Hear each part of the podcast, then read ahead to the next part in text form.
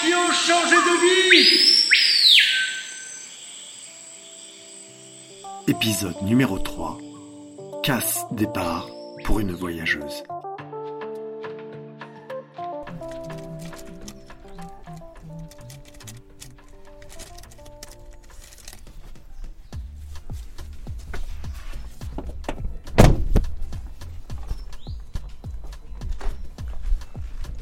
Salut Sophie. Ça va Ouais. Non, je me suis pas perdu. Non, Bon, Non. t'inquiète, j'ai même qu'est-ce qui se passe pourvu qu'il ait pas eu de soucis. non pas je du sais tout. que ici c'est pas évident quoi. Salut. Salut. J'en ai Je- profité pour. euh, Je te présente euh, mon compagnon Patrick. Enchanté, Anthony. désolé, Voilà. j'ai les mains bien prises. Vas-y entre. Merci. Merci. Bon, ça va, vous êtes bien ici hein? Bah écoute, Petite vue sur la vallée. Enfin, c'est quoi ce... tu vois ce que je Petite te vallée disais, euh, il y a tout quoi, tout ce qui nous plaît, les, la forêt derrière. euh, c'est Ouais. ici, c'est vraiment. euh, on a arrangé ça à notre façon. tu vois, tout ça, c'était, il y avait de la merde partout. Ouais. Donc on est arrivé là-dedans, on a tout retourné, on a modifié tout un tas de trucs. euh. Attends, t'as pas peur des chiens, hein, Tony Non, ça va Bon, Ils vont pas là, me Il y a sauter. une comédie, tu vois. Ah, bah ça va. Voilà. Ça va, ça va, ça va. Calmez-vous. Ils sont mignons. Ouais, ouais. Tu sais, j'en ai vu des, Hé, des gros, là, des, Bibiche. des malinois qui me sautaient dessus. Bonjour à toutes et tous. Soyez les bienvenus à l'écoute de ce podcast. Je me nomme Anthony Moreau et je suis ravi de vous accueillir dans ce nouvel épisode de Peau de serpent. Très tôt, j'ai pris conscience que notre juste place sur Terre se trouve au beau milieu de la nature, dont nous faisons partie intégrante. Chaque être vivant, qu'il soit végétal ou animal, est à l'égal des humains que nous sommes. Cette vision du monde m'apporte un équilibre parfait, permettant de vivre en harmonie au sein du vivant. J'ai à cœur de communiquer auprès de mes semblables afin que chacun prenne conscience que nous avons tous un rôle essentiel à jouer sur cette belle planète bleue. La sylvothérapie, la sophrorelaxation, l'organisation de parties de jeux du Tao, ou bien encore le cacao sacré lors des cérémonies ritualisées me permettent de tendre vers cet objectif. J'aime à dire que je sème des graines et qu'elles germeront puis pousseront de façon unique en chaque être humain que j'aurai accompagné à ma façon. Dans la nature, aucune plante ne se ressemble.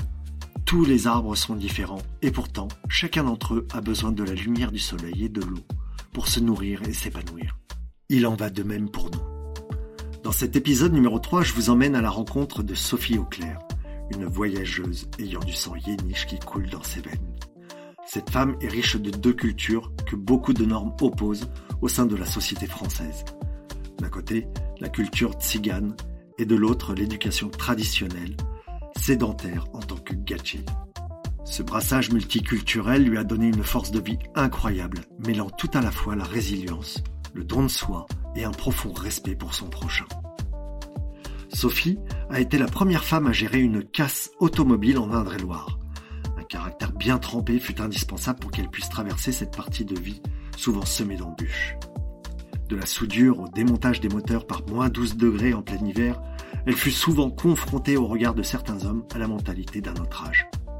C'est également à cette même période qu'elle se trouva sous l'emprise d'une personne manipulatrice, son conjoint de l'époque. Douze interminables années vont s'écouler avant d'oser plonger dans l'inconnu en quittant cet homme violent, non sans difficulté. Partir était pour elle et ses enfants une question de vie ou de mort. Sophie, de son nom de tzigane Peisha, nous raconte comment elle a su se reconstruire pour trouver l'épanouissement et l'équilibre dans sa vie personnelle et professionnelle. Les mots que vous entendrez tout au long de cette entrevue apparaîtront comme une nouvelle grille de lecture permettant d'appréhender différemment votre propre parcours de vie. Certaines et certains d'entre vous oseront peut-être par la suite se libérer définitivement de leur peau de serpent. Vous trouverez dans le descriptif qui accompagne cet épisode l'adresse mail de Sophie qui se fera un plaisir d'échanger avec vous si vous en ressentez le besoin ou l'envie. Je vous invite à vous abonner à ce podcast en cliquant sur le lien prévu à cet effet afin d'être informé de la sortie des prochains épisodes. Vous pouvez également partager ces récits autour de vous si le cœur vous en dit, afin de propager la voix de ces femmes et de ces hommes qui sont un vrai réconfort pour le cœur, le corps et l'âme. Bon alors, il- c'est un mélangé comme moi, hein, tu vois. Voilà. D'accord. Il Ouais. est euh, à moitié Sinti, c'est-à-dire euh, tout ce qui est euh, peuple d'Italie, enfin le- les voyageurs d'Italie. tu me parles de ton compagnon, là Oui, oui, Ouais, ouais. Patrick, Oui, il est à Patrick, moitié. Sinti et il est euh, Yéniche aussi comme moi, c'est-à-dire Ah qu'il ouais, a des souches familiales de, de gens qui sont dans le nord. Enfin, D'accord. Et puis, euh, il est italien par son papa. Donc, euh, voilà le mélange. il est né en France, finalement. Ah, Ce sont des mélanges qui sont riches. ouais, absolument. Bon, bah, vas-y. hein. Ouais, je peux rentrer. Ah oui, oui. Attends, je vais enlever mes chaussures. Ah non, non, arrête, non, non, non, Non. parce que dis, euh, même si on a mis une cheminée, euh, Ah, il fait bon, là Hein Il fait bon chez vous bah, on a mis la cheminée parce que d'abord, moi j'aime bien, je suis plus, euh, on est plus, euh, choses comme ça que, Ouais, tu vois, radio électrique et tout, bien sûr. on est branché un peu, Ouais, ouais, c'est clair. voilà, donc voilà, ça c'est, Bon, bah super. on est ici depuis le mois d'avril, hein Ah, c'est récent, quand même. On a ouais ouais bah ouais parce que bah ça fait un an qu'on est ensemble quoi. Donc bah au début tu sais on essaie Bien toujours d'être vachement prudent eu égard à mon vécu euh, Bien sûr. et au sien. Enfin bon tu sais ce que c'est hein. Ouais, je ouais, crois. bien sûr. Bien sûr. Donc bah on a pris le temps de se connaître euh, et puis de s'apprécier et puis tout doucement les choses se, se mettent en place et voilà quoi. Donc bah là maintenant on est installé, on s'est fait notre petit euh, C'est un bel équilibre. bah, avez, ouais ouais ça fait du bien, ça fait du bien. Bon alors comment tu veux euh, On va peut-être se mettre là, t'installer non où Ce sera- Tu, tu Bah, me dis. Je sais pas, dans le salon, est-ce que ça te va? Ah bah, moi, moi je veux bien. Ça peut être plus sympa. Ouais, Hein? Je crois savoir que t'aimes le thé. euh, Ouais, j'aime bien le thé, ouais. Alors j'ai des trucs qu'on va te montrer avant. Merci. Tu t'installes comme tu veux. tu Ok, ça marche. goût. Tu vas te prendre du café, je suppose. Mais t'en veux toi, non Euh, Peut-être faire comme Anthony, moi. Alors je vais te montrer ce que j'ai. Mais il m'en manque du thé, non Non, non, il y a tout, là. Ouais, t'inquiète, déjà dans tout ce que t'as, je vais bien trouver mon bonheur. hein. Alors j'ai celui-là. Celui-là. C'est du thé noir. C'était plutôt thé vert. euh, Ouais, thé noir le matin, c'est bien. Ça te plaît ça C'est parfait. Donc tu regardes, j'en ai deux, tu regardes ce qu'il y a dedans et puis tu me dis.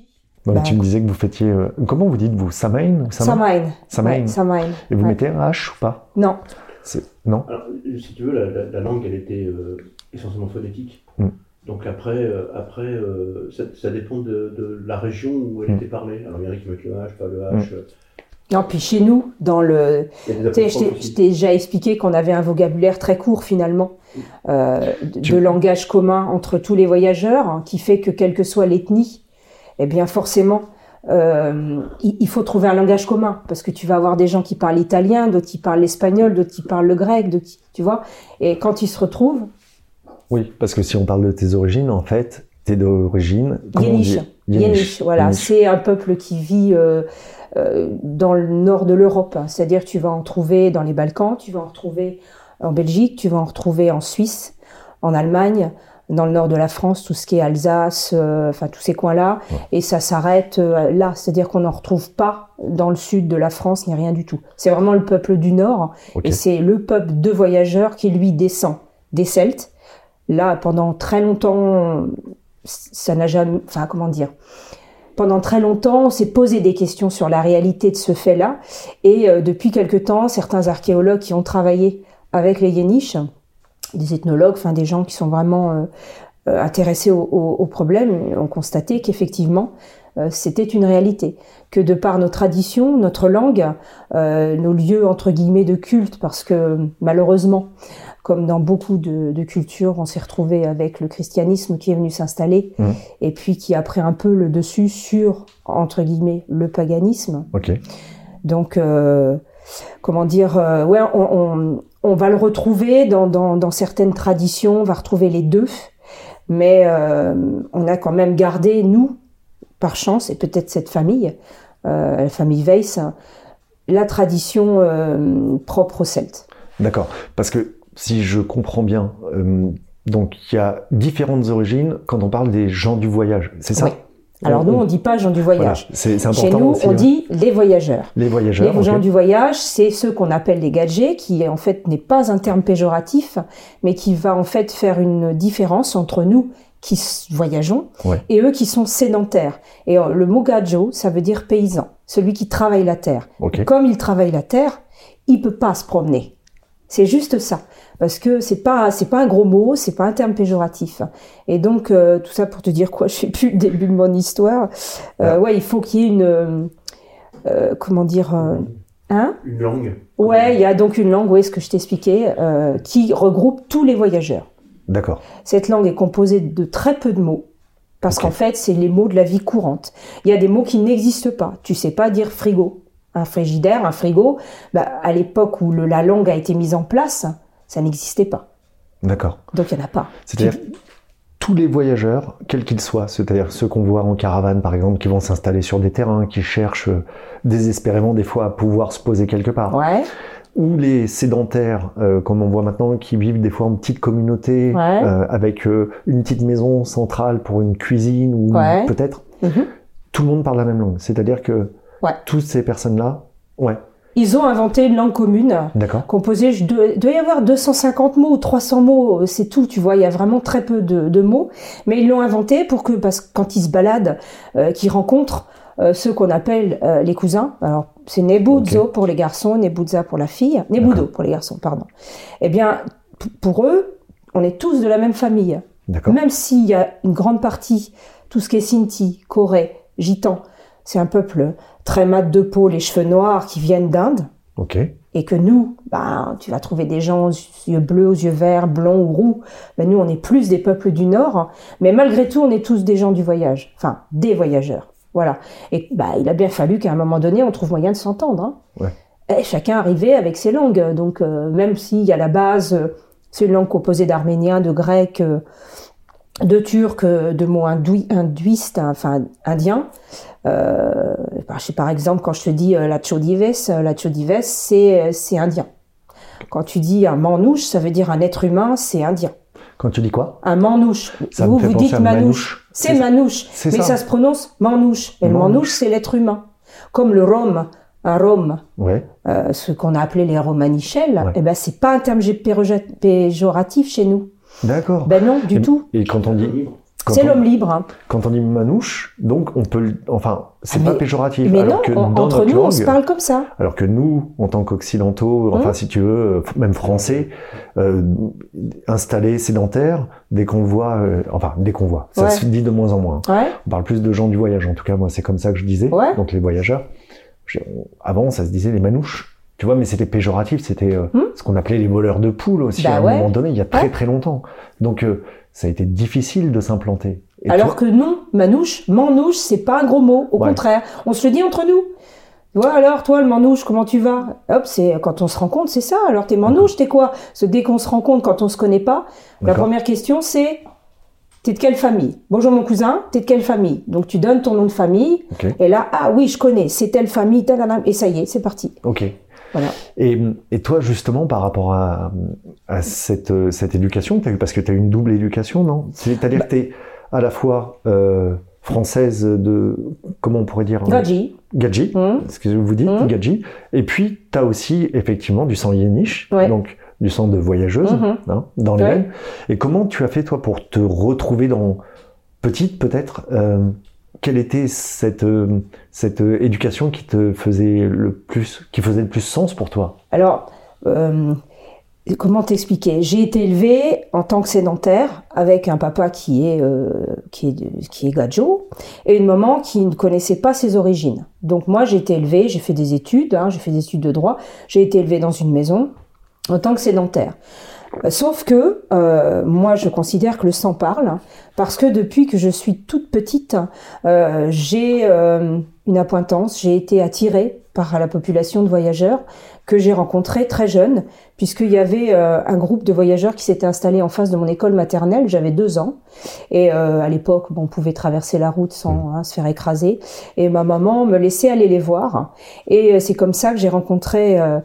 Un monsieur que je ne peux pas nommer puisque lorsque l'on perd l'un des nôtres, on ne doit pas nommer, son, on ne doit pas l'appeler par son nom parce que sinon il revient et il se fâche. Donc je vais l'appeler Papou Ziegler. Voilà, c'était famille euh, Ziegler, c'était un monsieur Yéniche. Et euh, c'est comme ça que j'ai commencé mon apprentissage et que j'ai, je me suis rendu compte que leurs valeurs étaient les miennes, que il se passait quelque chose entre eux et moi et que je pensais qu'il y avait vraiment dans mes origines quelque chose. Bon, la vie a évolué. Hein, euh, j'ai appris, euh, j'ai fait les marchés avec eux, j'ai vécu un petit peu euh, dans le milieu des caravanes, etc. J'ai j'ai appris la langue, j'ai voilà, j'ai été un peu guidée par ce monsieur qui était un être extraordinaire. Et j'ai eu mon nom, on m'a donné mon nom, mon nom c'est Peisha.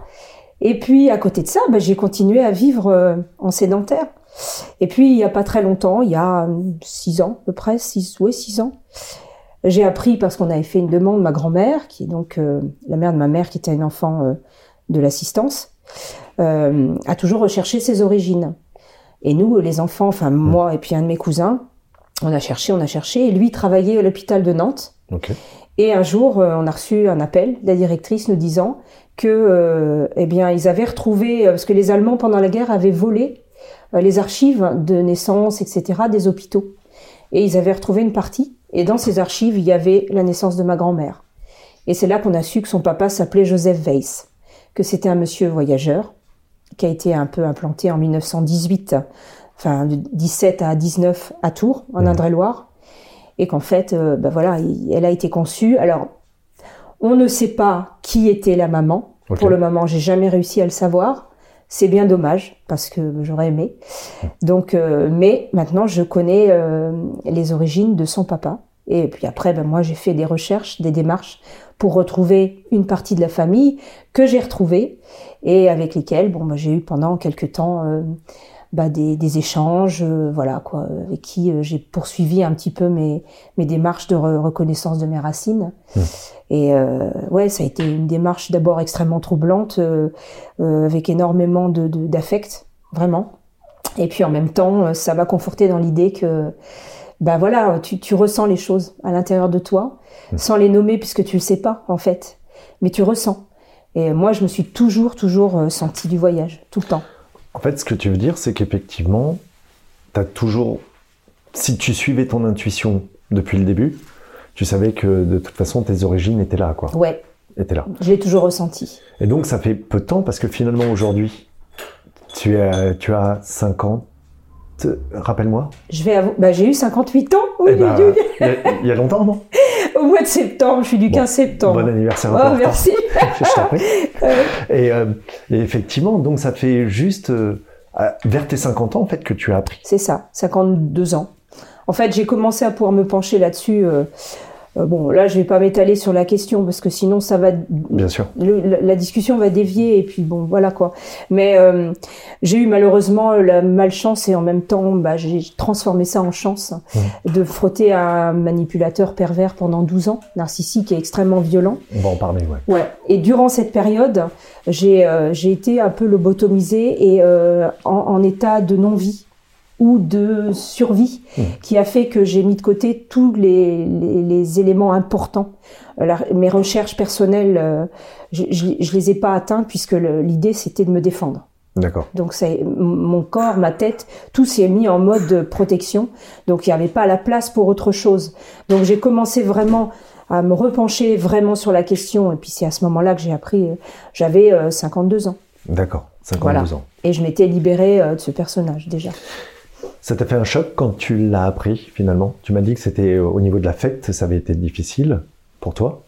C'est-à-dire que hum, qu'est-ce qui s'est passé euh, Parce que là quelque part, c'est une mue déjà Ah oui. non volontaire. Ouais, C'est-à-dire que cette fameuse peau de serpent dont on parle et dont le, le podcast est à l'origine, Ouais. c'est-à-dire ce, ce changement de vie à un moment donné où tu dis voilà j'étais comme ça et puis finalement boum il y a quelque chose qui se passe dans ma vie et tout se métamorphose peut-être où tu vois tu lâches des choses. Donc ça t'est arrivé à 52 ans. Tu te rappelles de ce jour-là précis déjà? Oui. Oui, je rentrais euh, moi aussi, parce que je me- je, je m'étais beaucoup engagée dans le milieu associatif puisque j'étais seule et que bah, il fallait que je comble ma vie, fatalement.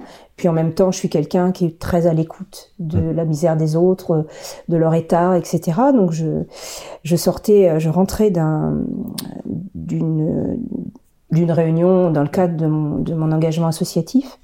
Il était euh, 11h30, minuit, et j'ai mon cousin qui m'a envoyé un mail en me disant ben, on l'a retrouvé. Voilà, on sait qui est euh, le père de, de la mamie. Il s'appelle Joseph Weiss, c'est euh, c'est un voyageur. Et là, euh, j'étais devant mon écran, euh, j'avais stoppé la respiration, j'ai pleuré fatalement puisque c'est quand même énorme d'apprendre ses origines dans ce que on s'y attend pas. Et, et en même temps, comment te dire, euh, j'étais pas étonnée quoi. Ouais. Je n'étais pas étonnée. Certes, je ne connaissais pas le nom, je ne savais pas, mais je n'étais pas étonnée du tout. Donc ça a été un moment de bouleversement. Mais moi, tu vois, c'est marrant, mais je dirais pas que j'enlève la peau. Je dirais que j'en mets une par-dessus. Parce qu'en fait, euh, comment te dire? Je pense que l'existence d'un être humain est fait d'un tout.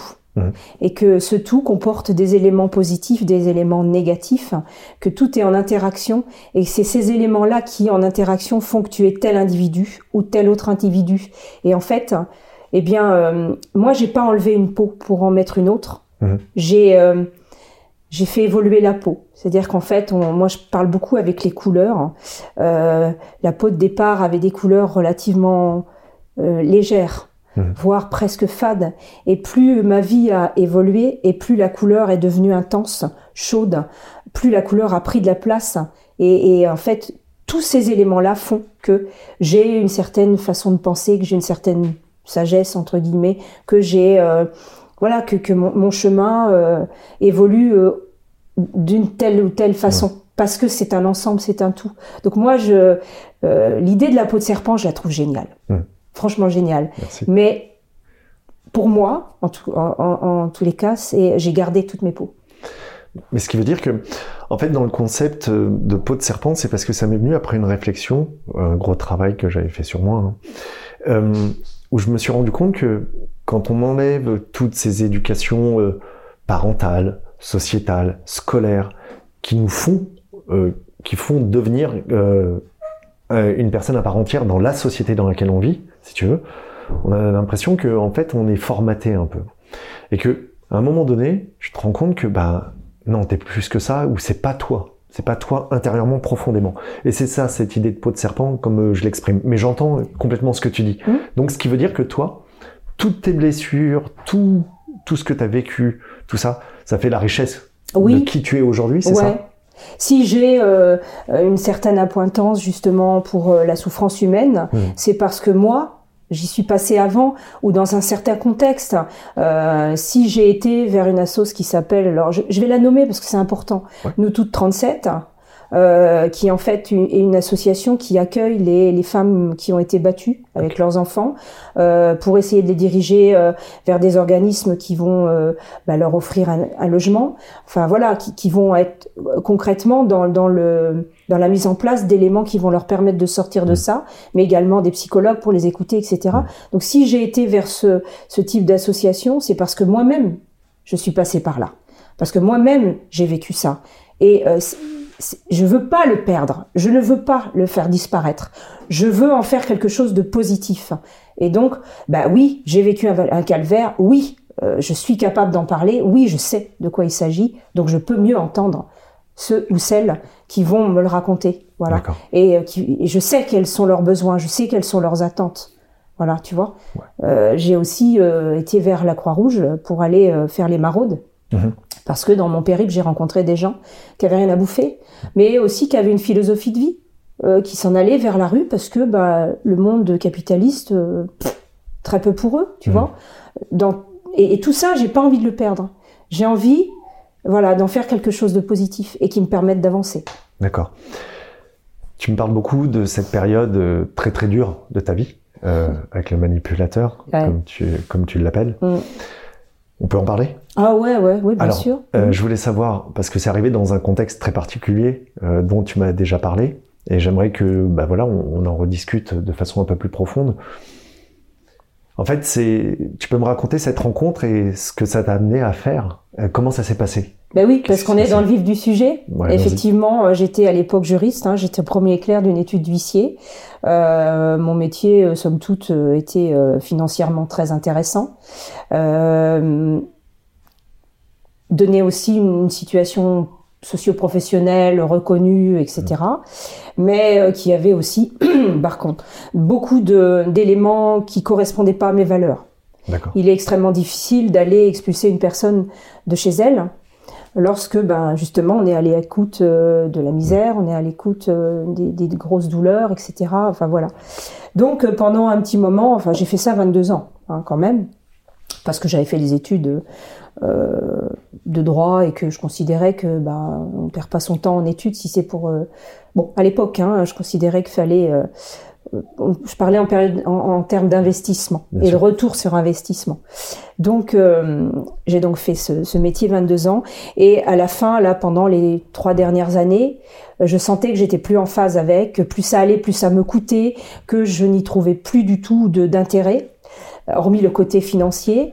Et puis, ben, en même temps, dans la boucle, j'étais à l'époque mariée avec le père de mes enfants, avec qui euh, les choses ont mal tourné parce que parce que c'était une affaire terminée, que c'était un individu avec qui, euh, voilà, il n'y avait pas de.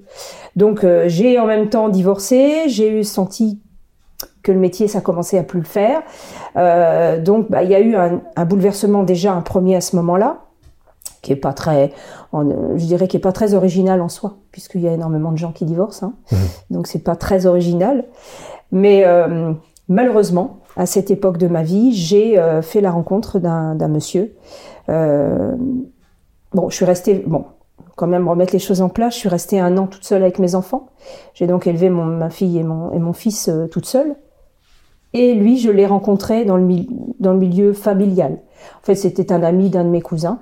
Et euh, bah, c'était un homme qui s'était aussi battu dans le cadre d'un divorce pour récupérer ses enfants. Enfin, en tous les cas, il m'a donné l'image, euh, comme le font nombre de ce genre de personnages, euh, de l'homme parfait mmh. de celui que j'attendais ou de celui que je cherchais, quelqu'un de, de, doux, de gentil, d'à l'écoute, qui se bat pour ses enfants. Enfin voilà, il avait, c'était le prince charmant. Mmh. Voilà. Donc il a senti que j'étais à une période de ma vie où il y avait euh, euh, beaucoup de, questionnements, des, de remises en, en, cause de tout un tas de choses, et surtout que j'en avais marre de mon travail. Et lui tenait une casse automobile. D'accord. Voilà. Il était associé avec un monsieur, il était en SDF, en société de fait, et il s'avère que son collègue, enfin son, son, oui, son collègue devait s'en aller parce qu'il était en retraite. Donc les parts de l'entreprise s'ouvraient. Et donc, bah, fatalement, il me l'a proposé. Et euh, bah, moi, j'ai trouvé que c'était une bonne occasion, effectivement, de changer. Alors là, ça a été un changement radical. Okay. Je suis passée euh, du tailleur avec les petits talons, euh, toujours très bien habillé, très bien euh, coiffé, maquillé, enfin voilà, derrière un bureau bien au chaud, à le monde de la ferraille. Complètement différent. J'y suis allée honnêtement le cœur léger, très heureuse d'apprendre quelque chose de nouveau. Euh, au début, je devais faire que l'administratif, la facturation. Euh, et puis, bah, je me suis très vite rendu compte que bah, ça commençait à me, ça me suffisait pas. D'accord. Je voyais les gars qui allaient chercher de la ferraille, je les voyais découper des voitures, je les voyais euh, démonter des moteurs, et moi, j'avais envie. Et en même temps, il faut savoir que ça c'est une petite entre parenthèses, tu sais qu'il y avait beaucoup beaucoup ce métier de ferrailleur était tenu au départ par des voyageurs. Oui, effectivement. C'est un métier de voyageur, le travail de la ferraille. Et les Yéniches, en ceux qui, viennent des Celtes, sont les, rois de la ferraille.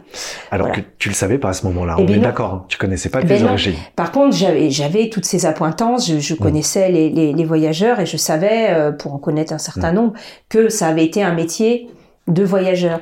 Donc je trouvais que l'expérience était sympa, d'essayer de me mettre un peu dans leur vie et puis de comprendre comment ça se passe, etc.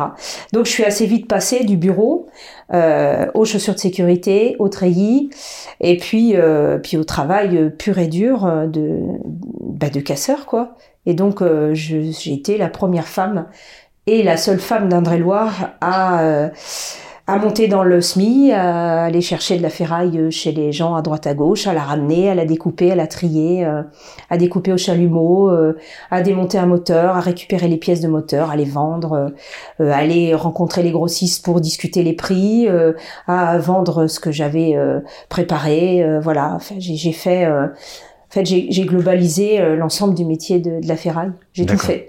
Euh, C'est-à-dire que tu conduisais le camion, euh, le camion avec la grosse pince, c'est ça Comment t'appelles ça Ça s'appelle un grappin. Un grappin, Donc t'avais une espèce de grue à l'intérieur du camion qui, qui se levait là, et puis bah t'allais sur place et tu attrapais la ferraille avec la, la, grue, tu la mettais dedans dans le camion, tu repartais, tu faisais les papiers avec les gens, etc. Euh, tu pesais parce qu'il faut toujours avoir une pesée de ta ferraille. Puis après arrivé au chantier, bah tu déposais ta ferraille sur place, on avait un endroit où on le faisait, et après t'avais un travail de tri. D'accord. Voilà. Mais quel état d'esprit t'avais quand t'as commencé, enfin, T'as foncé? Tu t'es pas posé de questions? T'avais envie de faire ça? Ah ouais, Ouais. c'était pour moi. D'abord, j'adore apprendre. Ouais. J'ai eu l'occasion d'en parler avec toi, mais pour moi, c'est ce qui fait grandir un être hein, et ce qui fait que on ne s'éteint pas, qu'on n'a pas une couleur pâle. Euh, tu vois, une flamme euh, qui est ridicule. Ben, c'est le fait d'apprendre encore et encore et toujours et, et de t'ouvrir à, à autre chose, euh, de te rendre compte quelque part que tu peux t'adapter finalement à n'importe quoi si tu y vas l'esprit ouvert. Tu vois? Et là, ben, c'était ça. C'était d'abord tellement radical comme changement, Hmm. tellement énorme. J'ai quand même, je me suis frottée à des moins 12 degrés.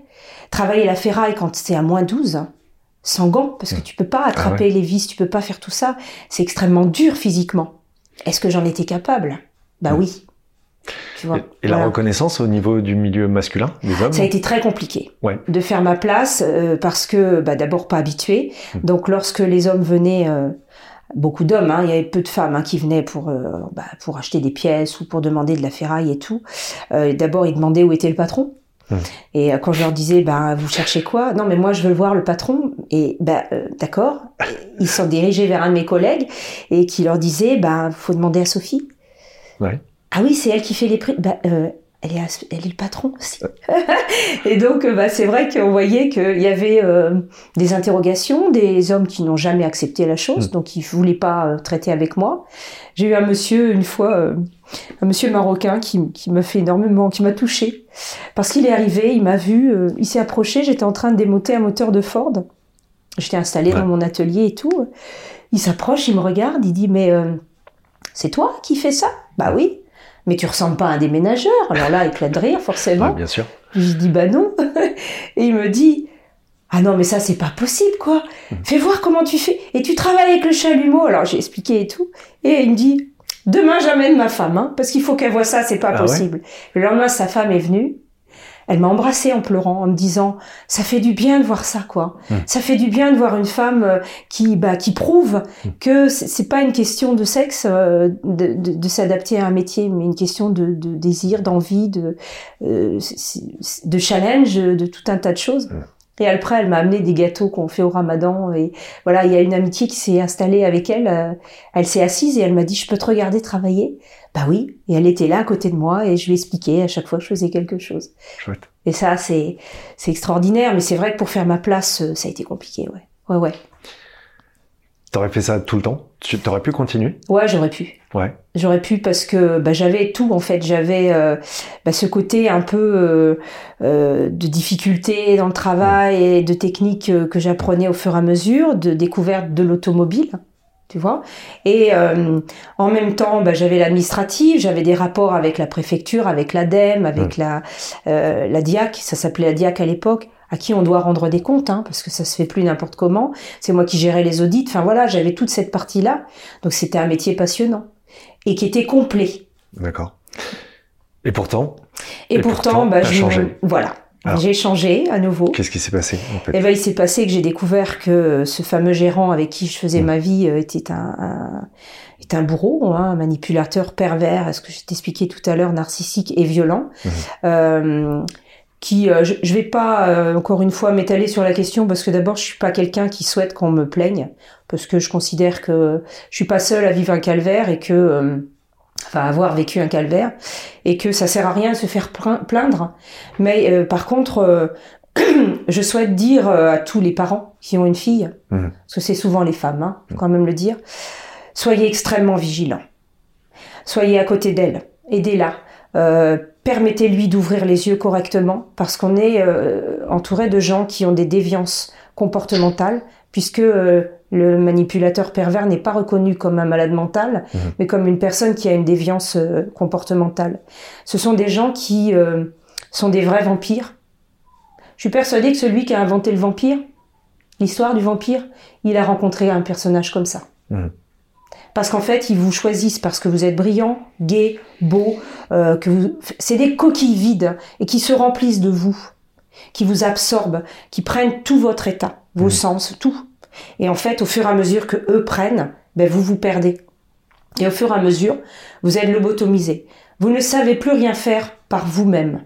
Mhm. C'est eux qui guident votre vie, c'est eux qui choisissent ce que vous allez manger, comment vous allez vous habiller, vos pensées, votre vote, tout. Ils arrivent même, puisque ils vous euh, isolent, ils arrivent même à faire en sorte que euh, vos enfants ne soient plus en relation directe avec vous. Hmm. Moi, j'avais des, des relations avec ma fille, ma fille aînée, qui étaient des relations euh, extrêmement fortes. Il a mis ma fille dehors. Et moi, sa mère, je n'ai pas réagi. Tout du moins, pas au point que j'aurais dû le faire. Mhm. Et ça, c'est la preuve que c'est des gens qui vous, euh, qui, qui vous explosent complètement, qui vous piétinent, qui vous humilient. Et puis à côté de ça, eh ben, fatalement, euh, quand vous êtes un petit peu quelqu'un, euh, malgré tout, de caractère indépendant, eh bien pour vous la fermer, on vous, on vous, on vous frappe quoi. Mhm. On vous humilie de toutes les manières qu'on peut humilier une femme. Voilà. Donc euh, ça a été une période de 12 ans de ma vie, tellement longue pour ceux qui n'ont jamais rencontré, mais comment ça se fait que tu as duré aussi longtemps Mm. Et pourquoi t'es pas parti avant Ben, Parce qu'il y a plein de choses. Parce qu'il y a la peur, parce qu'il y a le désarroi, parce que, ben, comme je disais, on n'est plus capable de gérer par soi-même, parce que j'avais un gamin avec moi qui avait, euh, que quand j'ai rencontré cet homme-là, avait trois ans.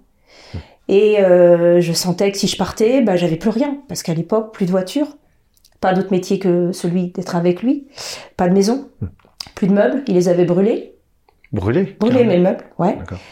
Donc tu te retrouves avec l'idée dans ta tête que tu vas être dehors, que ton fils, ses écoles, comment, comment on va, il va poursuivre ses études. Comment je vais faire? J'ai plus d'argent, je suis ruinée, j'ai plus rien. Hmm. Donc bah, tu as toute cette crainte, et petit à petit, bah, tu t'enfonces jusqu'au moment où c'est stop. Ok. Voilà. Tu te rappelles de ce jour-là? Oui.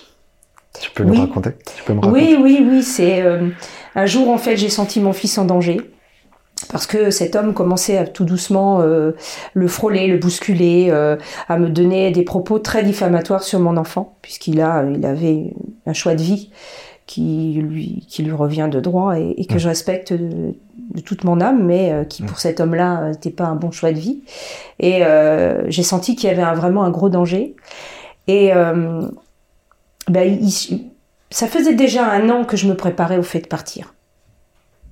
Et puis bah, je suis partie un 10 avril, le 10 avril 2015, Mhm. euh, que moi je fête comme mon indépendance. Voilà. Pour moi, c'est pas le 14 juillet, c'est le 10 avril 2015. Et euh, ouais, ça a été un, un grand moment où j'ai été le voir en lui disant, bah tu sais quoi, euh, ben, je me barre quoi, je me barre, tout ça c'est terminé. euh. Et lui de me regarder avec un sourire euh, en me disant, tu t'en sortiras pas sans moi, t'es pas capable. Ben, j'ai dit, c'est ce qu'on verra. Donc ce qui a en fait fait basculer, je pense que c'est euh, ouais, c'est le fait de sentir que mon fils était vraiment en danger et surtout que j'avais récupéré finalement des contacts avec ma fille, d'entendre mes enfants dire hein, on va le tuer. Maman, il faut que tu sortes de là-dedans, on va le tuer. On est en train de voir comment on peut le faire. Et là, j'ai dit c'est pas possible. Mes enfants vont pas finir en prison, il va pas y avoir un drame parce que moi j'ai pas la force de donc il faut que je l'aie. Voilà. Mm. Donc je pense que tu sais c'est cette espèce pas d'instinct maternel mais cette force énorme qu'on peut avoir lorsqu'on aime ses enfants euh, qui fait que je suis partie. Et donc, ce 10 avril 2015, en fait, le matin, tu t'es réveillé et t'as dit, OK, c'est le jour J, ou tu le savais la veille, ou en fait, tu l'as préparé à, l'avance? J'ai tout préparé avant. C'est-à-dire, voilà, pour que ce jour-là, tu savais que ce jour-là, Ouais. ce serait ça? Ouais, Tu parce l'avais que noté quelque part, enfin, dans ta Ben, tête, en au moins? fait, ça a été euh, parce que j'ai recherché un appartement fatalement, puisqu'il fallait quand même que je me loge. Et donc, euh, eh bien, l'appartement allait se libérer euh, pour moi le Mm. 10 avril. Donc, euh, bah, c'était ce jour-là. Et c'est bien parce que lorsque tu es obligé, entre guillemets, que tu as une date obligataire qui te tombe Ouais. en disant c'est à cette date-là que tu dois partir parce que tu dois prendre l'appartement, Mm. parce que tu as signé un bail, etc. Ben là, tu peux plus revenir en arrière. Mm. Tu comprends? Ça t'a aidé, en fait. Ouais, ouais, ouais. Et donc, bah, ça a été cette fameuse date, et euh, ça a été grandiose, grandiose, vraiment Ouais. grandiose. Qu'est-ce que t'as ressenti ce jour-là? Ah, une liberté totale, une indépendance terrible. hein. J'ai, j'ai, euh, j'ai hurlé, je t'avoue, j'ai, crié dans la Mm. voiture, j'ai chanté à tue-tête, euh, j'ai klaxonné, euh, j'ai fait l'andouille, j'ai passé ma journée comme une folle et ma nuit de- comme une folle, quoi. Et quand je me suis retrouvée dans mon appartement, que j'ai fermé la porte à clé Mm. et que mon fils s'est endormi tranquille dans sa Mm. chambre, ah, mais c'est, c'est pire que de l'ivresse. hein. Mm. C'est pire que de l'ivresse. Tu te sens léger, tu te sens tellement fort, tu es tellement fier de toi. Euh, c'est parti, tu, tu, tu, tu, tu nais. Mm. Tu vois, j'étais dans une petite mort Et ça y est, je naissais à nouveau. Et, et voilà. Mais par contre, j'ai pas abandonné la Sophie qui en a bavé. Je l'ai gardée avec moi. Hmm. Et je lui ai dit, tu sais quoi, on va refaire corps toutes les deux. Hmm. Je vais pas te laisser tomber. Je- on va continuer ensemble. Et puis voilà. Puis après, c'est un réapprentissage, comme quand tu réapprends à marcher. Eh ben, j'ai réappris à faire les courses parce que je suis arrivée dans, le grand, dans la grande surface la première fois avec mon fils de 14 ans et je savais plus faire les courses. Parce Il que t'avais dit- plus le droit de sortir? Ben non, et je savais plus les faire parce qu'il fallait qu'on me dise qu'il fallait que j'achète. Ah Voilà. ouais. Ah ouais. Tu vois? Ton cerveau, il était complètement. Complètement. Je, je suis arrivée chez le coiffeur parce que il m'empêchait de me couper les cheveux. Donc forcément, le geste symbolique de libération, c'était d'intervenir sur mes cheveux. Mais quand je suis arrivée, alors que j'étais décidée, il fallait que je les coupe court. Hum, hum. Et ben je l'ai regardé, le coiffeur me dit "On fait quoi, madame? Je sais pas. Ben on les coupe? Je sais pas. C'est un désarroi profond. Tu sais plus. Tu sais plus. Et puis bah petit à petit, euh, à force d'amour, euh, parce que j'ai été quand même bien accompagnée par mes enfants, à force de travail sur moi, à force de, de... ouais, j'ai été me ressourcer dans la forêt. euh, J'ai été voir mon arbre fétiche, euh, mon cèdre du Liban à Tours, que j'adore, et je lui ai parlé, et tout ça, ça m'a permis de m'apaiser. Et tout doucement, tout doucement, j'ai mis euh, cinq, six, six années à me retrouver. Voilà en ayant un travail aussi, tu sais, de, de psychothérapie autour de, de la, comment on appelle ça, merde, comme faisait Freud. La psychanalyse. Ouais, et puis j'ai fait du, je suis entrée en hypnose, on me fait travailler en hypnose, Mhm. tout doucement. euh, j'ai rééquilibré, euh, on m'a appris euh, les, les éléments pour combattre ce genre de personnages, pour surtout les reconnaître et de pas à nouveau tomber dans ce, dans ce principe. Voilà. Et donc, tu les as coupés tes cheveux ce jour-là? Ah oui, Ouais. court, Court. très court. T'as osé? Ouais, j'avais les cheveux Ouais. qui étaient au niveau des reins et ils sont devenus très courts. Voilà. Et aujourd'hui, toi, dans, dans ton expérience justement euh, passée, malheureuse, on va dire, mais qui t'a renforcé après coup, tu, tu accompagnes aujourd'hui les personnes euh, dans ce domaine? Oui, Ouais. je l'ai fait pendant euh, plusieurs années. Donc le périple de 5-6 ans, donc je suis partie en 2015. Hein. Ouais. Euh, pendant euh, jusqu'en 2018, j'étais avec mon fils. Ouais. En 2018, il a atteint ses 18 ans puisqu'il est né en 2000, et il a décidé, lui, de faire son chemin. Donc il est parti, bon, il fait des études hein, de droit, euh, que, j'ai toujours des contacts avec lui, je, je l'aide euh, financièrement, etc. Mais il a décidé de faire son, son chemin, et je l'ai laissé faire. Donc de 2018 à, à 2021, euh, je me suis retrouvée seule. Ok. Et là, bah, qu'est-ce que je fais? Donc, je continuais ma psychothérapie, j'étais presque au bout. Euh, je me suis donc lancée dans l'associatif. J'ai euh, été vers Nous Toutes 37, qui est donc euh, cette fameuse association qui aide bah, les, femmes qui ont ce genre de soucis et les enfants. J'ai aidé aussi au passage des jeunes migrants. En Indre-et-Loire, des petits Érythréens qui avaient besoin de- de- de- d'apprendre la culture, etc. J'ai travaillé avec la Croix-Rouge. Euh, ouais, je, je me suis vraiment, euh, j'ai essayé de me rendre utile et d'être à l'écoute euh, des gens qui souffrent en fait. Hmm. Parce que d'abord, je pense que j'en avais besoin pour me reconstruire. Et puis, euh, et puis, bah, notre société, elle est gangrénée de, de ce genre de, de situation. Euh, c'est pas normal à l'heure qu'il est que ce ne soit que les associations euh, qui prennent en charge les Hmm. gens qui euh, sont passés entre les mains d'un manipulateur. On commence maintenant parce que c'est la mode à parler de la violence hein, au sein du couple, etc. Mais il y a pas l'État français doit protéger ses citoyens et en l'occurrence, il doit vraiment mettre en place euh, des accueils, euh, enfin tout ce qui tout ce qui doit être mis en place pour que les gens puissent à nouveau vivre dans l'équilibre, la tranquillité euh, au sein de notre société. Mhm. Et pour le moment, ça n'existe pas. Mhm. Mhm. C'est les associations euh, qui vont donner des vêtements, c'est les associations qui vont prendre le relais des écoles, c'est les associations qui vont euh, louer euh, des appartements grâce aux relations qu'ils ont avec le social des mairies, etc. C'est pas normal. Mhm. Donc moi, je me suis penchée sur le sujet. J'ai essayé de faire bouger les choses en m'approchant de le plus près possible de, de- ouais d'associations ou d'organisations qui euh, interviennent auprès euh, bah, de nos députés euh, pour que les lois fléchissent. Euh, C'est extrêmement compliqué et pour l'instant, euh, bah j'ai pas obtenu ce que je voulais. Hmm. Donc je vais continuer. Ouais, voilà. t'es une battante. De toute façon, Ouais, tu lâcheras ouais. pas comme ça. Ouais. Non.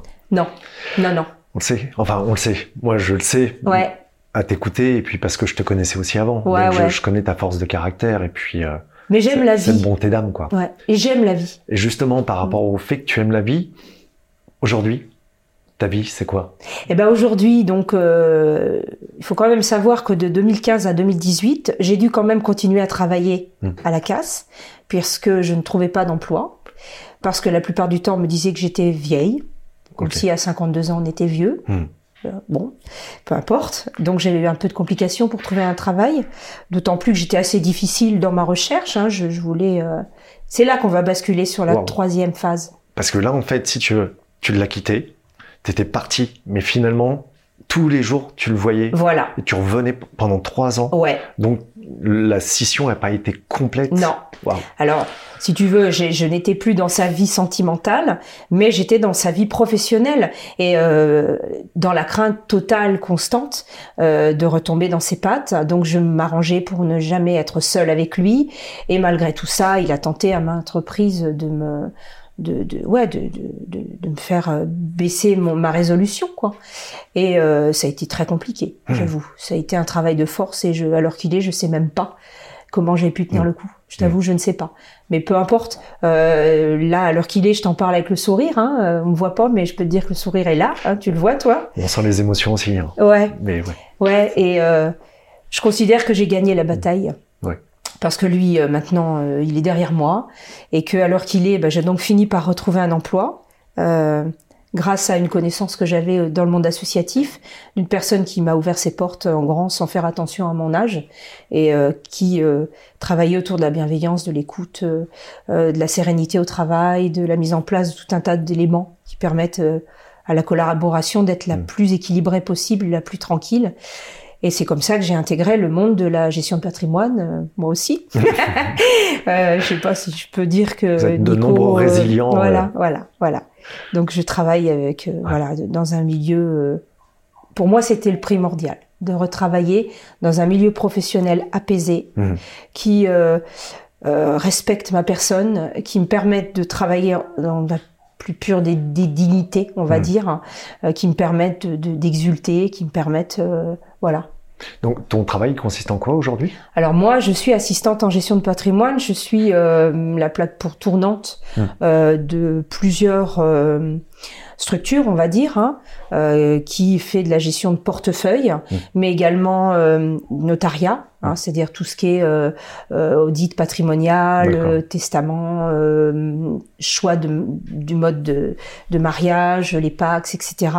Mais encore une troisième structure qui traite de tout ce qui est prévoyance, euh, bon, tout ce qu'on va faire pour mettre en place dans le cadre de notre future retraite, euh, les, les, les plans euh, épargne entreprise, etc. Mm. Donc moi, je, je suis en fait celle qui va gérer euh, bah, tout. C'est pas difficile, euh, qui va mettre en place euh, bah, tous les systèmes pour que ça fonctionne. D'accord, Voilà. ok. Est-ce qu'il y a un lien avec le, le côté très, très humain, tu sais, très proche des gens euh, Je trouve plus mes mots là. Euh, associé, enfin, tu sais, dans, dans, dans l'humanitaire, quelque part, toi, enfin, je te voyais bien dans l'humanitaire, Mm. et t'es rentré dans un milieu qui est un milieu euh, fait de finance malgré tout, Ah enfin bah, d'argent. carrément, ouais. mm. Donc, comment t'arrives à t'y retrouver là-dedans? Pour toi, tes valeurs profondes, que je connais un peu, et, et ce, et ce milieu dans lequel tu travailles, qui semble, pour moi, d'extérieur, si tu veux, pas en inadéquation, mais je me dis, ouais, est-ce que c'est vraiment la place? Alors, oui, c'est ta place, hein, Sophie, puisque tu l'as choisi, mais euh, explique-moi, s'il te plaît. Alors je vais te dire, je vais te répondre déjà. euh, je suis en retraite dans 9 ans. D'accord. Et euh, je suis quelqu'un qui est extrêmement indépendant, qui croit, comme je te l'ai dit, à l'apprentissage, et rien n'est immuable. Mm. J'avais besoin d'un apaisement. C'est ce, ce milieu professionnel qui me l'a apporté, mais c'est pas ce milieu professionnel que j'ai choisi. Ce que j'ai choisi, c'est l'apaisement. Mm. C'est ce que je t'ai expliqué, le fait d'être dans mon bureau, d'être tranquille avec des gens qui m'entourent, euh, pour certains, qui sont des gens très très euh, bienveillants, Mm. vraiment des gens bien, euh, qui ont de leur côté aussi un rapport associatif, un rapport au social, etc. Donc pendant ces trois années, hein, donc de 2015, de 2018 à 2021, ça a été l'apaisement. C'est pas pour autant que ce milieu professionnel me convienne. Voilà. Effectivement, euh, ça ne se dit peut-être pas, mais je suis quelqu'un qui est anarchiste. Ok. Voilà, le capitalisme me- m'exècre. Tout peut se dire. Je ne supporte pas euh, ce système soci- social. Je, je ne supporte pas ce système de, de, de société Mm.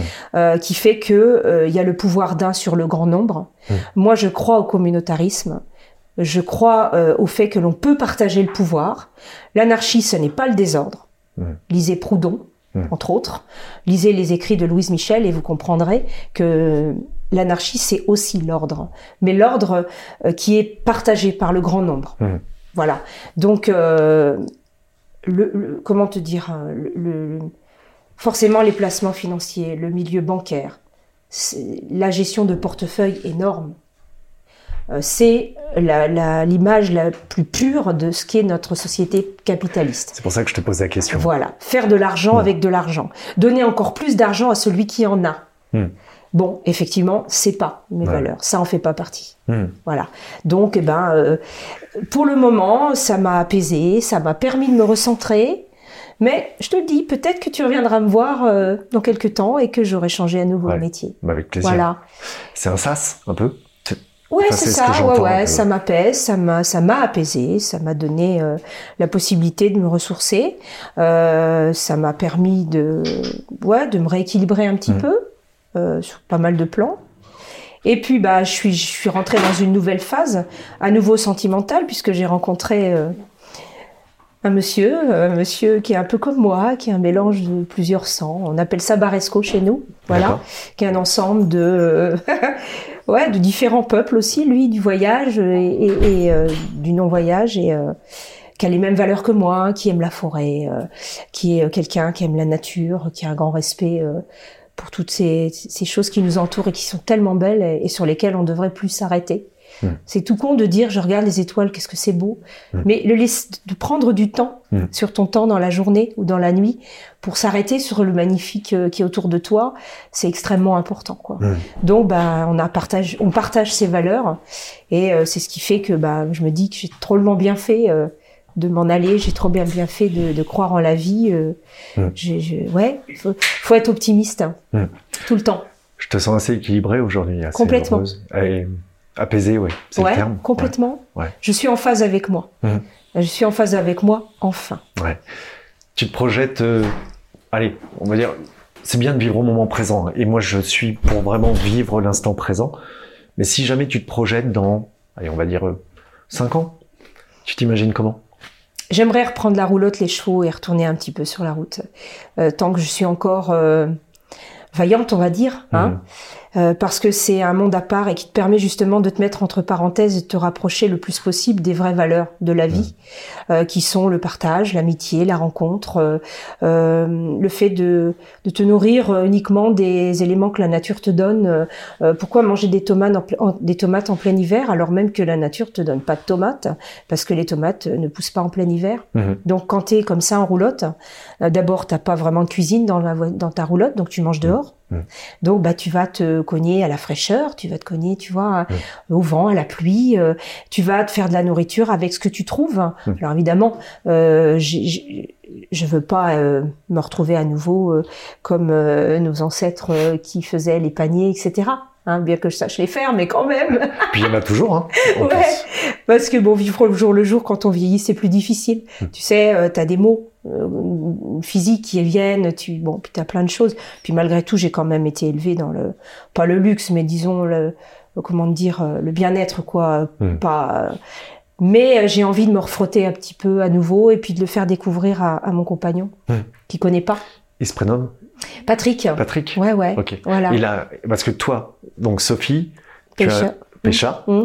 on dit Peisha, Ouais, Peisha. Peisha, ce qui signifie, La rosée du matin, euh, la beau. petite pêche, voilà.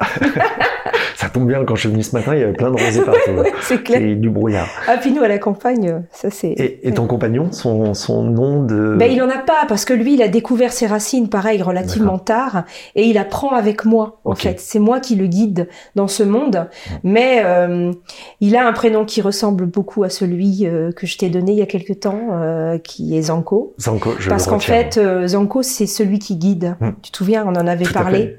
Et il a.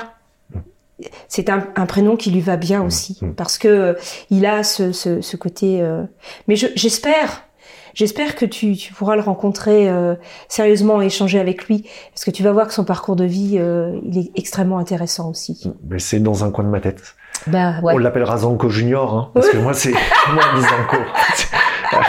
non, non, je change pas. Mais on ne sait pas le changer, tu Non, sais, euh, au même titre qu'il peut y avoir d'autres sûr, tu vois. Mais c'est des prénoms euh, qui qui, euh, qui veulent dire Mm. quelque chose, comme faisaient les Amérindiens. Ouais, Ils te donnaient pas un prénom pour un prénom. bien sûr. Il y avait quelque chose derrière. Et tu peux avoir plusieurs personnes Mm. qui portent ce nom-là et, et qui vont avoir le- celui qui guide. Il Mm. peut guider. tu vois, toi, moi, je pense que tu nous guides vers la sagesse, hein, Mm. vers le. Vraiment, Mm. et vers euh, l'équilibre, hein, vers euh, la phase avec soi-même, Mm. vers euh, les, les bons chakras, vers l'équilibre du yin et du yang. C'est ça, toi, ton. Pour moi, ta Mm. mission, elle est là. Mm. Tu vois, la mission de Patrick, elle est autre. D'accord. C'est aussi un guide, mais un guide différent. Et euh, je, je veux pas révéler, c'est lui qui Ah, bien sûr, bien sûr. Mais euh, je pense que c'est un prénom ouais qui peut aller euh, et que tu vas porter à ta façon à toi Mm. Et lui à la sa façon à lui. J'en suis très honoré. hein. J'ai encore du mal de temps en temps. Enfin, tu vois, je l'utilise de temps en temps. Là, je l'avais laissé de côté. Ouais, Et puis, euh, quand je me sentirai à nouveau prêt, je, il faut. voilà, Ouais, je l'utiliserai. Ouais, ouais. Et, euh, et parce qu'il a beaucoup de valeur venant de toi, en Mhm. fait, par rapport à ton vécu, par rapport à tes origines, tes racines. Je trouve qu'il y a une vraie puissance et il y a une vraie, euh, comment dire, une vraie signification symbolique et euh, qui se matérialise, tu vois. Tout à fait. Et, et c'est Ouais. pour ça, c'est pour ça que j'aime beaucoup. Et d'ailleurs, je te remercie aussi pour ça. Ah, mais toi, je te remercie de faire ce que tu fais. Ouais. C'est une belle démarche, vraiment une très Ouais. belle démarche. Je la partage à 200%. Euh, je suis en phase totale avec Mm. ta façon de faire. Euh, toi aussi, je te dis euh, bravo et, continue et c'est bien. Il faut qu'il y ait des gens comme ça. Mais c'est une vraie richesse parce que en fait, je rencontre des personnes totalement différentes, des univers différents. Tu vois, là, on vient de discuter, c'est le matin. Je suis chez toi, chez vous. Donc euh, voilà, tous les deux, il y avait le petit feu de cheminée, je suis accueilli, on- tu me proposes un thé, on fait un échange vrai, sincère, pur, euh, Mhm. d'âme à âme, comme j'aime à dire. C'est ça. Et, et moi, je repars, mais je suis gonflé à bloc, quoi, en Bah, fait, parce que je me dis, c'est ma place. Ouais. Tu vois, quand je dis souvent, tout est juste et à sa place, Ah, je suis bah, là, ce matin, on y est. Ouais. On y est. Ouais, je suis d'accord, totalement. Je te dis, je suis en phase avec ta démarche Mm. euh, et je pense que si euh, si on apprenait ça à nos enfants Ah oui. Ah oh. au départ, Ouais. tu vois, parce que Mm. moi je crois énormément à l'éducation. C'est au travers de l'éducation euh, qu'on peut combattre Mm. tous les maux que l'on a dans notre société et que si on donnait aux enfants Mm. le droit, Mm. le droit, ne serait-ce que le droit, de s'écouter un peu, et surtout le droit d'accepter qu'on n'est pas parfait, quoi. Que la perfection, c'est celle qu'on se donne à soi Mm. et pas celle que la société t'impose. Parce que ça, c'est pas bien. Mm. C'est pour ça qu'on fait énormément de gens qui sont pas bien dans leur vie, qui choisissent un, un mode de, de vie, euh, somme toute, euh, identique aux, aux voisins, Mm. et qui vivent pas bien, et qui vieillissent pas bien, et qui meurent pas bien. Mm. Et ça, ça c'est, moi je trouve ça ignoble Bien sûr. Mes enfants à moi, j'ai essayé malgré tout euh, de leur permettre d'avoir leur regard. Mm. Lorsqu'ils étaient tout petits, dès qu'ils ont commencé à s'exprimer, je leur donnais la parole. Maman, elle pense faire ça. Qu'est-ce que t'en penses toi? Comment tu vois ça? Alors au début c'est difficile, mais au fur et à mesure, ils ont appris à donner leur avis. Et je peux t'assurer que dans leur vie actuelle en tant Mm. qu'adulte, ma Mm. fille a 28 ans et mon fils 21, Mm. ils continuent à faire de cette façon. Mm. Et ils se heurtent forcément à des gens qui ne souhaitent pas leur donner la parole. Eh bien, Mm. ils la prennent. Hmm, Parce qu'il faut prendre sa place. bien sûr. Voilà. Ouais. C'est marrant parce qu'on on entend ton chien qui est en train de boire ouais. l'eau. Et c'est euh, par rapport à ce que tu dis qui est hyper sérieux, tu sais. Ouais. On entend un c'est sympa. Voilà. Euh, Est-ce que tu as une phrase, un mantra, quelque chose que tu te répètes, qui te suit? Tu sais, de chaque jour Ouais. Ouais. Ouais, il y en a une, ouais. une phrase, ouais, que j'ai commencé à me dire lorsque je suis devenue maman, Mm. parce que ben euh, j'étais inquiète toujours, Mm. hein, tu sais, euh, comment va mon bébé euh, Je me levais l'écouter respirer comme nombre de mamans. Euh, L'angoisse montait. Mm. T'as peur de le perdre, t'as peur qu'il lui arrive plein de mal, et je me disais à chaque fois, fais confiance à la vie, Mm. Sophie, fais confiance à la vie. Et en fait, c'est resté. Et alors qu'il est, je continue à faire confiance à la vie, et j'ai raison. Mm. Parce que la vie, elle est tellement belle, quoi. C'est tellement beau si tu l'apprends euh, euh, de façon optimiste, avec le cœur léger, en ayant. Alors attention, c'est pas le monde des bisounours. Hein. Mm. J'ai parfaitement conscience qu'autour de nous, il y a des choses qui sont qui sont pas propres, quoi. Il y a des choses qui me révoltent. Mais si tu as l'esprit positif, tu avances positivement. Et ces choses-là, tu les rencontres, mais elles s'accrochent pas à toi. Tu continues à avancer et elles s'accrochent pas à toi. Mm. Donc ouais, faut faire confiance en la vie. Faut surtout euh, s'écouter, vraiment s'écouter, prendre le temps de s'arrêter et de dire qu'est-ce qui est mon essentiel. Mm. C'est quoi mon essentiel? Mm. Et une fois que tu, tu dis ça et que tu as fait la phase avec toi, il y a rien qui t'arrête. Même la mort ne t'arrête pas. Euh, on va, on va terminer Mhm. cette belle entrevue. C'est dommage. C'est dommage, hein. Euh, bon, on en garde pour une prochaine dans- Ouais. dans, ton évolution, Ouais, ouais. dans ta Mm. future peau de serpent, même si toi tu les cumules, hein, Ouais, comme tu m'as dit, c'est tu ce les que je pense toujours. Euh, Est-ce que déjà, dans un premier temps, les personnes qui seront susceptibles de vouloir rentrer en contact avec toi, si ça a fait sens, peuvent le faire? Bien Tu- sûr. Tu autorises? De Absolument. toute façon, il y aura ton mail. Oui, oui, il n'y a aucun souci. Au contraire, Au contraire. si je peux, euh, si je peux apporter ma pierre, euh, si je peux euh, donner un, un- un coup d'air frais, euh, Mm. Si je peux entendre euh, une histoire que je connais encore pas, euh, moi apprendre une de gens, mais bien Mm. sûr. Ouais, ouais, je te dis oui, sans problème, avec Alors- plaisir. Ok, super. Merci pour, euh, merci pour tout le monde. Euh, et puis, euh, malgré tout, une fois de plus, le podcast s'appelle Pot de serpent. Donc, qu'est-ce que tu pourrais donner comme conseil, sans, sans être moralisateur, bien évidemment, tu Mhm. sais très bien, c'est pas dans ce sens-là qu'on le fait, mais qu'est-ce que tu pourrais dire aux personnes qui sont en phase, quel que soit, hein, ce soit un homme, une femme, euh, qui hésitent à changer de vie parce que cette personne a peur, tu vois, cette personne n'ose pas. C'est quoi le conseil que tu te donnerais pour dire, ok, si tu as envie de changer de vie, fais-le, mais je sais pas. Bah, je, je suis un peu embêtée parce que d'abord, je me sens pas, euh, je, je suis pas une sage, donc donner des conseils c'est compliqué, d'autant plus que bah chaque personne euh, fait les choses en fonction de son vécu, etc. Mais euh, leur dire, euh, posez-vous les bonnes questions, Mm. comme j'ai dit tout à l'heure. euh, Posez-vous la question quel est mon essentiel? Et si dans ton essentiel, eh bien, il n'y a pas le métier dans lequel tu es, parce qu'il t'apporte pas euh, l'équilibre, les valeurs que tu que tu as au fond de toi vraiment. Mais faut aller les chercher. Et des fois, ça fait mal. Mm. Mais faut aller les chercher. Et à partir du moment où tu sais que ton essentiel, il n'est pas dans le métier que tu fais, eh ben arrête. Change de métier. Va vers autre chose. De toute façon, tu vas te sentir bien. Mm. Faut pas s'arrêter sur euh, euh, le pain qu'on gagne. Tu peux toujours le gagner le pain. Mm. C'est clair, tu peux toujours le gagner. Et euh, tu vois, on a une petite. euh, je vais finir avec cette phrase parce que je trouve ça sympa. Il y a une petite jeune femme qui travaillait avec nous en gestion de patrimoine, qui avait donc normalement, elle avait une trentaine d'années, euh, Mm. une vie euh, établie, hein, Mm. somme toute normale. Elle a acheté une maison. euh, elle avait rencontré quelqu'un, elle gagnait sa vie relativement bien. Bon, elle aurait pu devenir maman, et puis grand-mère, et puis voilà, faire ça de sa vie. Et sauf qu'elle, elle avait envie de faire le tour du monde, de voir autre chose. Elle a rencontré un jeune homme qui aide à passer, enfin, je, non, je vais pas le dire. Disons qui intervient auprès de la- des migrants comme je l'ai fait moi. Il lui a donné ce souffle qui- dont elle avait besoin. Elle a quitté le métier Mm. et elle est sur la route. Elle a fait Turin. Elle a fait, euh, euh, elle a été en Hollande. Elle a, elle va aller en Australie. Mm. Euh, elle est partie, ça y est. Et elle va travailler autour de l'apiculture. Voilà. Et elle est heureuse. Je l'ai, je l'ai vue il y a quelques jours parce qu'elle est revenue vite fait euh, ici pour régler quelques problèmes euh, par- rapport à sa maison. Mais elle est tellement belle, quoi. Elle est tellement belle, elle rayonne. Mm. Donc voilà, voilà. Elle a changé complètement. Certes, elle s'est mise un peu en danger. Elle est plus dans sa zone de confort. Mais alors, au niveau d'elle-même, mais elle exulte. Elle est magnifique. Mm. Donc ouais, faites-le, quoi. N'hésitez pas. Elle a suivi son instinct. son Ouais, allez à votre essentiel. Cherchez-le d'abord, et une fois que vous l'avez trouvé, euh, bah, lâchez-vous. ah là, lâchez-vous. La vie est très courte, vous savez Ouais. pas le temps qu'elle va durer. Si euh, si vous vous contraignez à des choses qui vous plaisent pas ou qui vous- qui sont fades, punaise, allez monter, prenez vos couleurs quoi, des couleurs chaudes. Voilà ce que je dis. Allez-y. Ouais. Merci, merci, Merci merci, merci, merci, merci, merci, Sophie.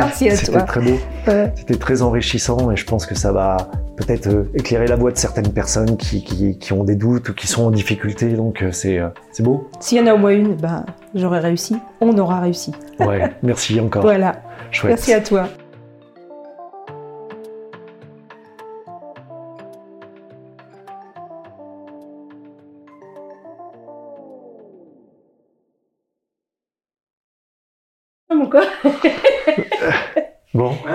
Mon chéri T'as l'air d'être ému, là. Rien à dire. Hein oui, c'est beau ce que tu as dit, Alexandre. comment tu te sens? Ça va? Oh, très bien, ouais. Ouais, ça va. Très bien. C'est compliqué de... Parce qu'il y y a Mince. Ouais, vas-y, non, c'est moi, c'est T'as moi. tout un tas d'éléments euh, qui Mm. sont importants mais que tu peux pas relater. euh, euh, J'ai oublié de te dire que j'avais commencé à écrire un livre et tout ça, tu vois. Bon, peu, peu importe, c'est pas grave. On aura d'autres pas grave. moments. On aura d'autres Ouais. moments. Peut-être qu'effectivement, euh, si j'ai des gens qui prennent contact, je pourrais leur dire autre chose.